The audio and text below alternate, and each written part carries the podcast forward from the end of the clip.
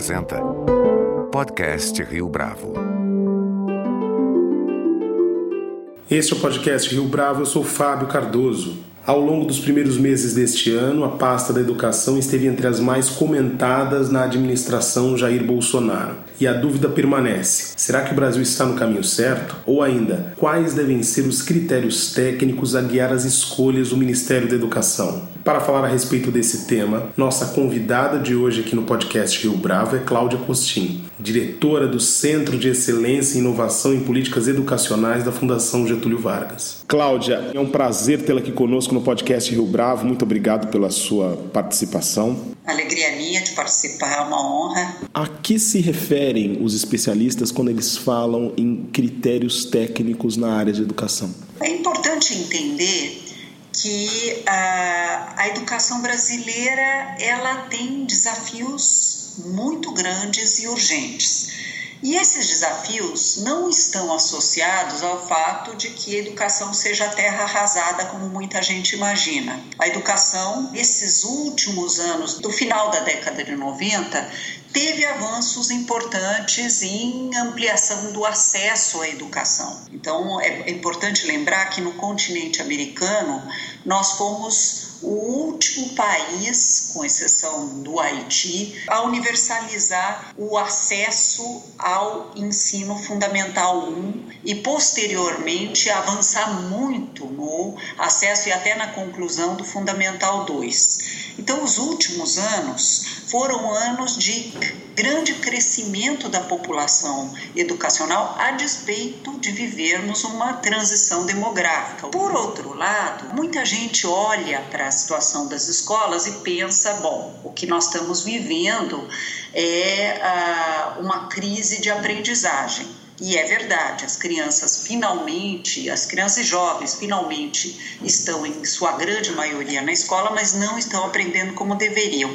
Mas tampouco é verdade que não temos nenhum avanço em educação. A gente tem ah, nas, nós temos um sistema de avaliação da educação que é curiosamente bastante competente.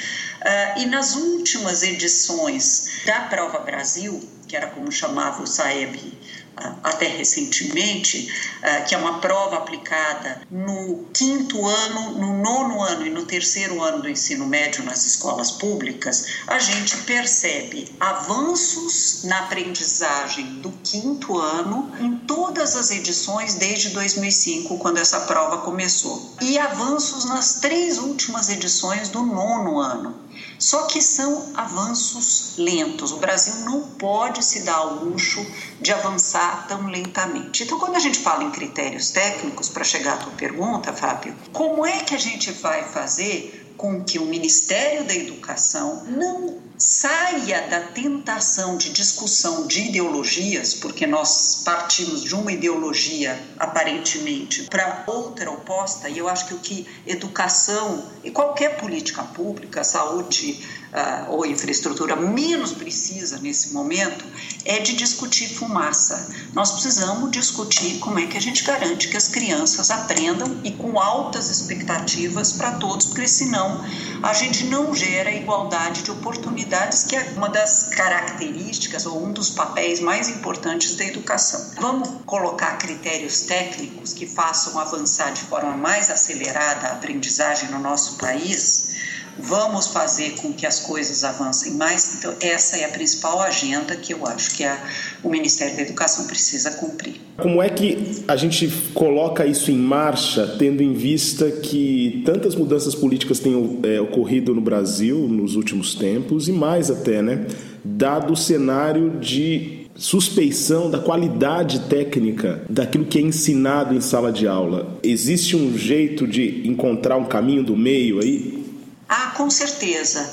A grande vantagem das políticas públicas a partir do momento em que se começou a fazer benchmarks, para pegar uma linguagem mais do mundo ah, da teoria das organizações, quer dizer, olhar para fora, ver o que, que países que deram certo fizeram, em que momento fizeram, pensar em como adaptar para o Brasil, a gente mais ou menos sabe e tem evidências científicas do que funciona e do que não funciona em educação. O PISA, que é um teste internacional de qualidade da educação, que não é baseado em currículo nacional, mas em que competências os adultos devem ter, tanto para uma vida plena quanto para a empregabilidade e empreendedorismo, deixa claro o que, que a gente deveria perguntar em provas para saber se estamos avançando na direção correta e o que, que países que se saíram bem nessa prova fizeram que eventualmente o Brasil não fez. Então, o, é, o Brasil tem participado desde 2000, uma prova que é aplicada a cada três anos para jovens de 15 anos. Uh, o Brasil tem participado desde o ano 2000. A partir de 2003, nós começamos a ter uma melhora exclusivamente em matemática, que foi até 2012, e depois nós estagnamos. E estagnamos numa posição muito ruim. No último PISA, que teve resultados divulgados, entre os 70 países que autorizaram a divulgação dos resultados, o Brasil, que é oitava economia em termos de PIB, ou nona, dependendo do analista, se sair entre os 70 países em 66ª posição em matemática, 63 em ciências e 59 em leitura e interpretação de textos, que são competências, vamos admitir, básicas para aprendizado de várias disciplinas, para o desenvolvimento de outras competências. Um jovem que não consegue ler e interpretar bem um texto não é capaz de ser um leitor autônomo de jornais, de revistas, de outras mídias. Uh, um jovem que não tem raciocínio matemático não consegue comprar crédito. Eu não estou falando nem de empregabilidade, né? de ter uma vida normal como uh, consumidor, por exemplo, e nem como cidadão. Ele não consegue entender as promessas que políticos fazem, não consegue participar plenamente da sociedade. Então, é muito urgente a gente tomar consciência da gravidade da situação que a gente vive, mas ao mesmo tempo, Fábio, não mandar a criança embora com a água do banho, ou seja, os poucos avanços que a gente teve, que foram importantes, inclusive em aprendizagem, eles precisam ser acelerados e não destruídos. No Brasil, quais são as políticas públicas que têm chamado a sua atenção nesta área de educação? Olha, alguns estados têm conseguido sucesso. E aí vale a pena olhar para como eles se inspiraram no que países mais avançados fizeram. Por exemplo, Pernambuco, há várias gestões vem melhorando o seu ensino médio, fazendo uma coisa simples, que é estender a jornada escolar. O Brasil acha que pode melhorar a qualidade da educação comprimindo 13 matérias em 4 horas de aula. Sempre que eu olho para isso, a gente conseguiu propor um novo ensino médio, então eu estou tranquila sobre o futuro, mas sempre que eu olho para isso, eu fico pensando como é que a gente imaginava enfrentar o século XXI, que demanda muito mais capacidade de reflexão usando o ferramental de cada disciplina, por exemplo, aprender a pensar cientificamente, pensar matematicamente ou historicamente, simplesmente Uh, dando um verniz de cada disciplina, praticando o que é o Edgar Morin, que é um pensador francês que eu gosto muito, uh, chama de a fragmentação absoluta dos saberes. Ele uma vez criticou a educação francesa porque em Bapasme ela tinha oito disciplinas para suas sete horas de aula. Se ele descobrir que nós temos só quatro horas de aula em média no ensino médio e 13 disciplinas, fizemos um escândalo porque quando o MEC veio propor corretamente da gente criar itinerários formativos alternativos para não ter 13 disciplinas e, ao mesmo tempo, progressivamente aumentar a carga horária, eles ficaram escandalizados. Pernambuco já há mais de quatro gestões vem implantando uma proposta de educação integral séria e sólida, em que não é que faz de manhã umas aulas, aulas e de tarde umas oficininhas, é, é mais tempo de aula, ensinar o aluno a empreender a sua própria vida escolar, muito protagonismo do aluno e ao mesmo tempo solidez na proposta de eletivas e de coisas que complementem o currículo escolar. Só para te dar um exemplo, eu visitei recentemente uma escola na, eh, pernambucana, estadual pernambucana, na cidade de Orobós, que é no agreste pernambucano, o IDEB, que é o índice que mede a qualidade da educação básica no Brasil, nas escolas públicas de ensino médio é de 3,7 em Orobós, naquela escola de tempo integral, no meio de uma favela no agreste pernambucano, era de 5,2.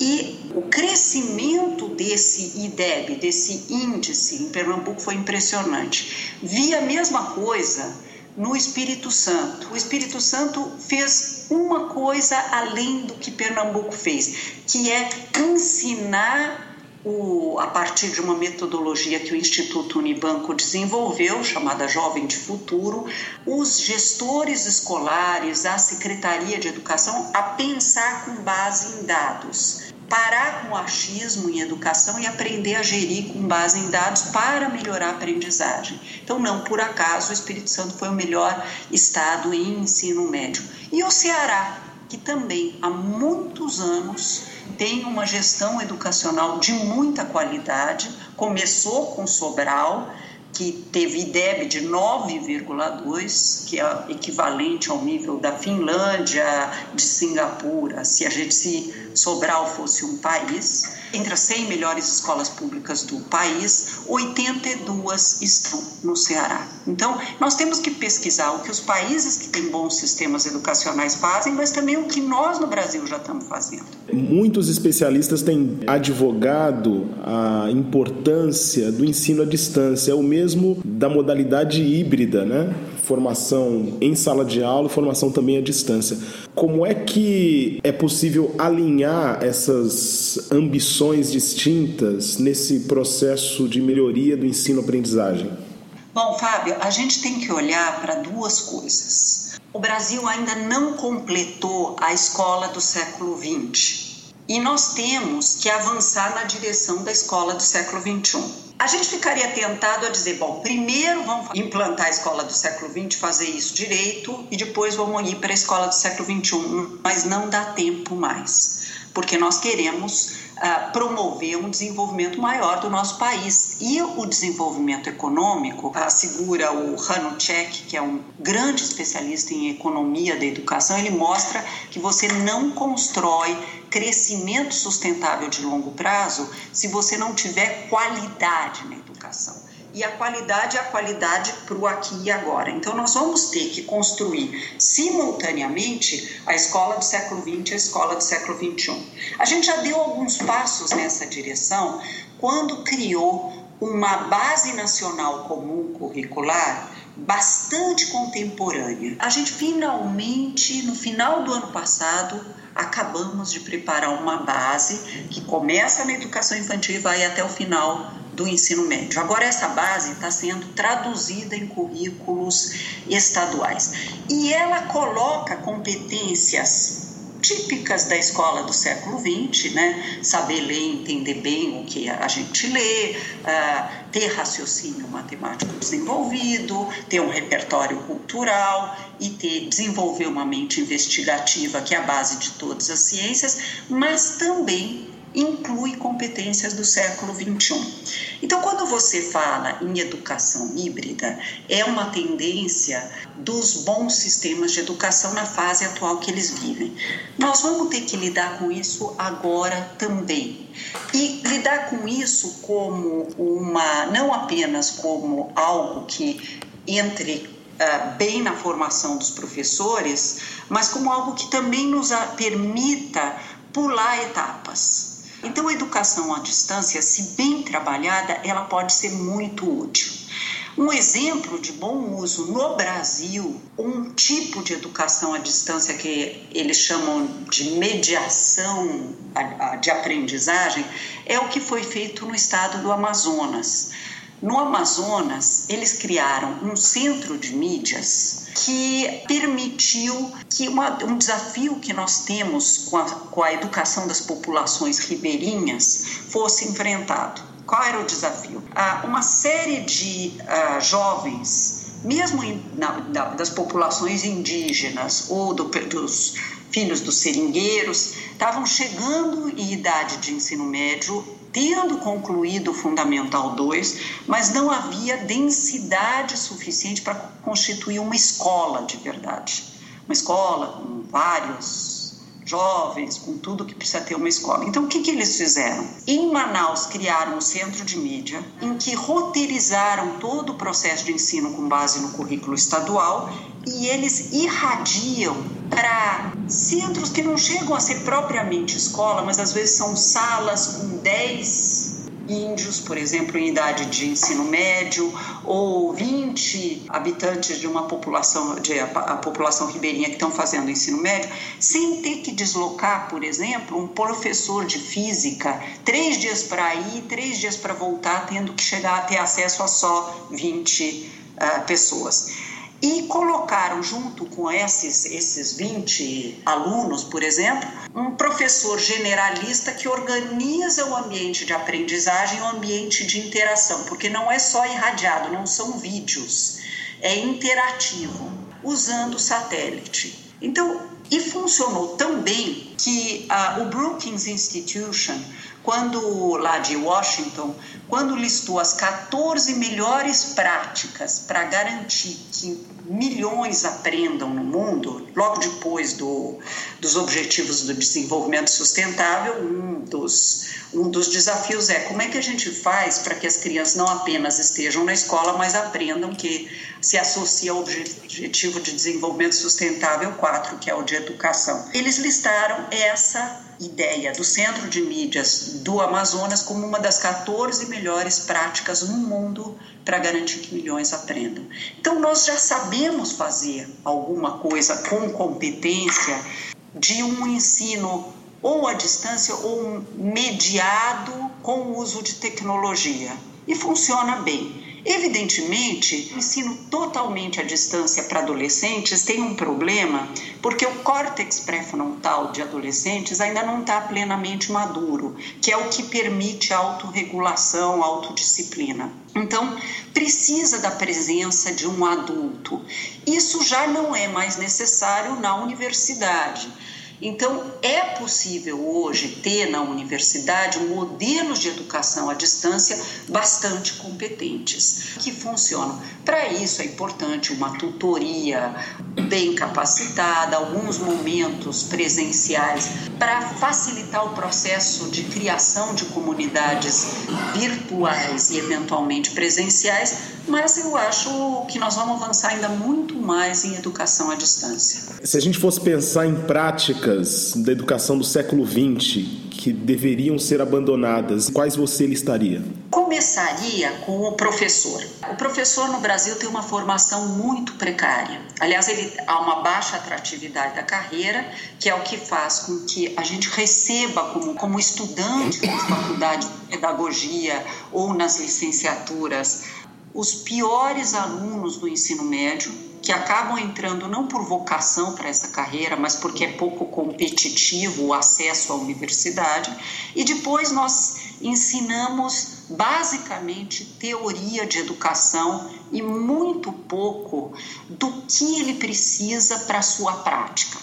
Então, ele não é nem dizer que ele é preparado para as práticas da escola do século XX, ele não é preparado para a prática. Mas qual é o papel do professor hoje no modelo de escola do século XX? Ele é um, fornecedor de aulas. Então, ele dá uma aula para uma classe de 40 alunos, por exemplo, pensando no Fundamental 2 e no ensino médio, e ele dá aula e depois o aluno estuda, vai bem, vai mal, se vai mal ele reprova e depois de um certo número de reprovações ele abandona a escola e vai enriquecer a economia paralela, para dizer o mínimo. como é que deveria ser a escola do século XXI? Ele tem que se transformar de um mero fornecedor de aula para um assegurador de aprendizagem.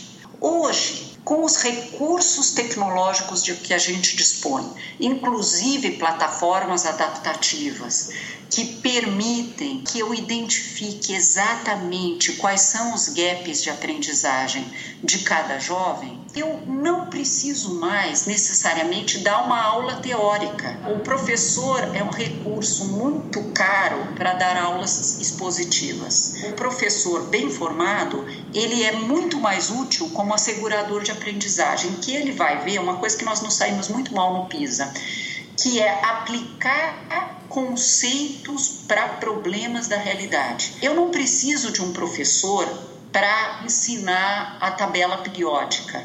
Nós temos hoje, só para brincar com a realidade brasileira, com coisas que ainda não são comercializadas em larga escala. Youtubers que dão aulas excepcionais, até ganham um bom dinheiro com isso. Então, para explicar a fórmula de Bhaskara, né, a fórmula da equação de segundo grau, ou para explicar a tabela periódica, é melhor uma aula expositiva dada com uma estrutura roteirizada. Ele pode, o menino pode ver isso em casa. Chega na aula, ele aprende a aplicar isso na realidade. Em que problemas da realidade eu uso, ou em que pesquisas eu uso a tabela periódica. Fazer com que o jovem aprenda a pensar cientificamente. Para isso, eu preciso de um bom professor. Ah, evidentemente, isso coloca o desafio de mudar completamente como a gente prepara professores e também como a gente atrai professores para a profissão. Além disso, eu poderia também falar de outras coisas que a gente poderia substituir. O estilo de dar aulas mesmo quando eventualmente uma aula expositiva é necessária, tem que mudar dessa coisa de lousa, giz, de costas para o aluno, para uma aula muito mais engajadora, em que o aluno é demandado não só a participar mais, mas experimentar. Com essa questão, com o surgimento dos espaços makers, em que eu posso criar protótipos, uh, eu tenho um trabalho rico e que me faz não só pensar, mas introjetar e desenvolver a minha capacidade de criar e de resolver colaborativamente com criatividade problemas muito maior. É bom lembrar que no Brasil a gente teve entre os 10 melhores professores do mundo, uma professora brasileira, Débora Garofalo, de escola pública de São Paulo, que fez um trabalho fantástico com robótica desenvolvida a partir de sucata para garantir que isso fosse pelo menos escalável em escolas com poucos recursos. Outra coisa que eu vi, por exemplo, no Maranhão ou no Ceará, foi uma intensa participação de jovens do ensino médio em Olimpíadas de Robótica. Um jovem, para trabalhar com robótica, ele desenvolve conhecimentos de física, de matemática, até de do processo de criação em equipe, que é uma das competências que o CDE considera mais importantes para o século XXI. Como é que o Brasil endereça, em termos de políticas públicas, uma solução para a saída de alunos no período do ensino médio? É, esse é um dos principais gargalos hoje da educação brasileira. Existe uma solução, ainda que a longo prazo, para isso? Evidentemente. Primeiro, a consciência de que esse é um problema que deve ser enfrentado hoje há muito mais do que há anos atrás. Eu lembro quando o que se preconizava para melhorar as condições de ensino no Brasil era expulsar alunos ou reprovar como uma estratégia pedagógica. Hoje há um certo consenso entre os especialistas que a reprovação agrega muito pouco ao aluno. Isso não quer dizer que eu preciso passar um aluno para frente sem aprender. Isso quer dizer que eu tenho que modificar as práticas de sala de aula e dar uma aula em que todos aprendam. É muito mais desafiador, por isso que precisamos de professores e não só de educação à distância para o caso de adolescentes. Então, o que nós temos que garantir é que o jovem não seja reprovado em grandes números, que haja um mecanismo de detecção precoce de que esse jovem não está aprendendo, para impedi-lo de sair da escola, porque ele foi ficando muito mais velho do que a idade correta e, portanto, seus pais vão chegar à conclusão que ele precisa ajudar no sustento e não uh, ficar no processo de ensino.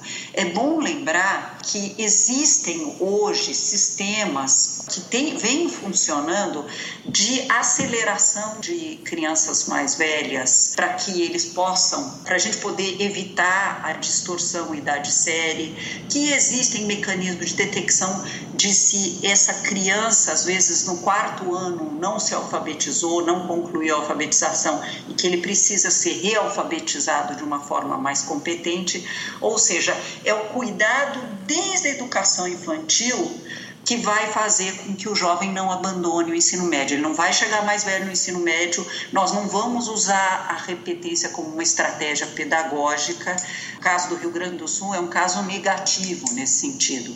Um dos estados que tem as melhores notas na prova Brasil é o Rio Grande do Sul, que é, não por acaso, o estado que mais reprova alunos bons e a gente precisa lidar com isso, mas hoje há uma grande consciência dos especialistas, inclusive gaúchos, de que isso precisa ser resolvido. E temos que ir atrás dos jovens que abandonaram a escola e pensar não só em oferecer educação de jovens e adultos para, mais, para os mais velhos, mas fazer com que a, a escola os receba bem de volta, inclusive associando a formação que a gente chama em educação de propedêutica ou preparatória para o vestibular, mais generalista, há uma formação técnica. Muito jovem se recebe um ensino técnico de qualidade, acaba se interessando de novo pro, pelos estudos e perde a desmotivação que veio de não entender direito o que ele estava aprendendo. Cláudia Costin, foi um prazer tê-la aqui conosco no podcast Rio Bravo. Muito obrigado pela entrevista mais uma vez. Eu é que agradeço a oportunidade de falar com você e com os ouvintes do podcast. Este foi mais um podcast Rio Bravo, que agora também está disponível no Spotify. Você pode comentar essa entrevista no SoundCloud, no iTunes ou no Facebook da Rio Bravo.